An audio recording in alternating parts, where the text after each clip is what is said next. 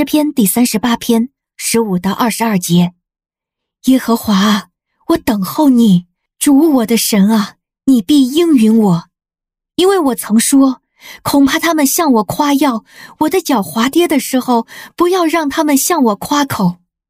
我随时会跌倒，我的痛苦常在我面前。我要承认我的罪孽，我要因我的罪忧伤。但我强悍的仇敌众多，无理憎恨我的不断增加。那些以恶报善的都与我作对，因为我追求良善。耶和华，求你不要离弃我，我的神啊，求你不要远离我。拯救我的主啊，求你快来帮助我。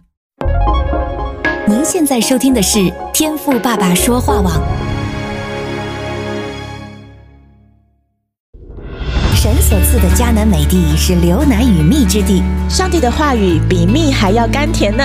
我是拥蜜使者永恩，我是蜜蜜，让我们一起在天父的话语里勇敢探蜜，蜜得甘蜜，得蜜得利得胜。弟兄姐妹平安，我是蜜蜜。今天我们进度要继续来到诗篇第三十八篇的下半部，第十五节到二十二节结束。今天所要和你分享的是愿意等候的功课。我想问你哦，当你处在急难的时候，或者是为了一件事已经祷告了好久的情况，你还会相信神，愿意等候神吗？神如果没有立刻的出手，是不是很令人沮丧呢？让我们来透过今天的经文来想想与神的关系吧。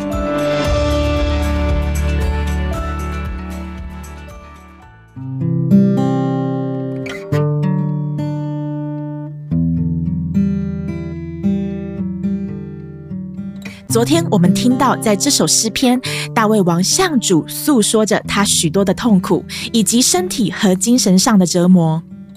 今天的第十七节，他说自己随时要跌倒，意思是这些黑暗的权势快要把他吞噬了。大卫王渴求神的拯救，渴求神快快的帮助他，能脱离少壮狮子的口。在今天的默想当中，我发现一个新的亮光哦，就是我们时常都会希望神最好能立即的发挥祷告的功效，最好快快的就实现我们的愿望。有时候啊，我们对神的仰望，有没有可能我们更多是为了自己的好处，而不是单单的相信神，相信神的公义呢？而大卫王这次对神的哀求，不仅仅是他希望神帮助他，拯救他。你看第十五节，在神都还没有什么作为的时候，他仰望，愿意来等候神。你知道吗？大卫王等候神的能耐是远超乎众人的哦。当他在希伯伦当君王的时候，那些流亡的年日，以及对扫罗、对儿子押沙龙叛变的态度，都证明他对神的信靠。他明白耶和华神是创造他的主，是管教他的天父，是用大能的翅膀保护他，并且带领他飞越风暴的君王，是他智慧的源头，是他生命的根基，是他的磐石，以至于大卫王不会再去找寻其他的救援，因为他知道耶和华神是他唯一的拯救，是他唯一的希望，所以他无条件的相信神，就像神无条件的爱他一样。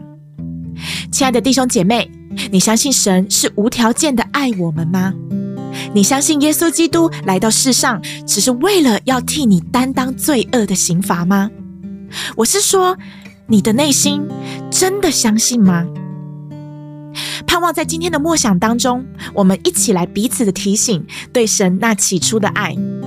不论得时不得时，生活顺遂或不顺遂，依然的相信耶和华是我们的神。在神出手之前，继续的等候，仰望神，专心仰赖耶和华，不要倚靠自己的聪明，在一切所行的事上都要认定他。这是圣经所说的，他必指引你的路。阿门。耶稣爱你，感谢主，愿神亲自的恩待遵守他诫命的儿女哦。奉主的名祝福你。